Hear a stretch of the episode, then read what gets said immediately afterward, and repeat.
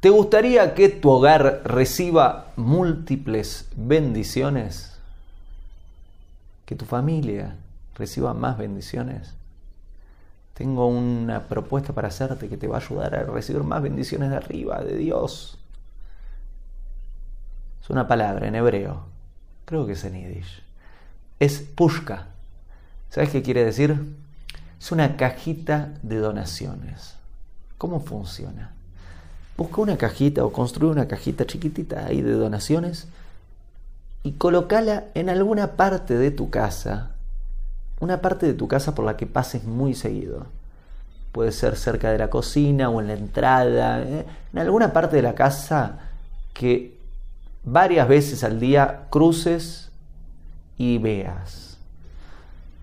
Y la propuesta es pasás, la ves y una monedita, pasás, la y eh, una monedita, pasás, la y oh, mira, ahora tengo un billete, lo pongo y te dedicas cada vez que pasás a ponerle algún dinero hasta que se llene. Y cuando se llena, ¿sabes qué haces?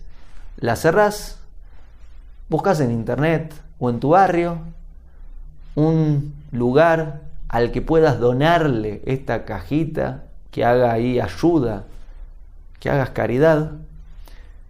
Y aquí está la cajita con las donaciones de esta semana, o este mes, o esta temporada. Hecho, vuelve la cajita a la casa y retomamos la actividad. Pasé eh, un dinero, otro dinero, otro dinero, otro dinero hasta que se llene de nuevo y así lo repetimos constantemente. Busca la cajita de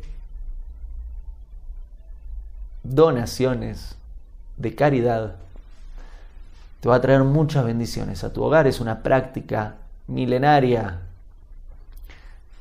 propuesta desde la Torá y ayuda, hace mucho bien. Dedícate a hacer caridad, va a hacer mucho bien, va a traer muchas bendiciones a tu hogar y a tu familia.